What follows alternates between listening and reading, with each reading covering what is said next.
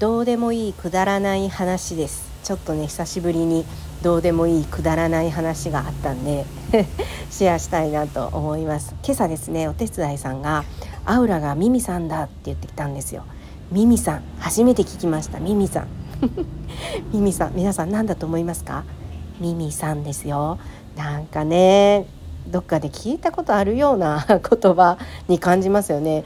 ミミさんってそういえば私お友達にもいるなと思ってね。なんだミミさんと思ってね。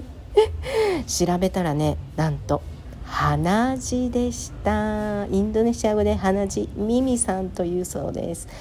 今日初めて知りました。まあ鼻血が出ない限りはこの単語も知ることはありませんよね。はい。どうでもいいくだらない話でした。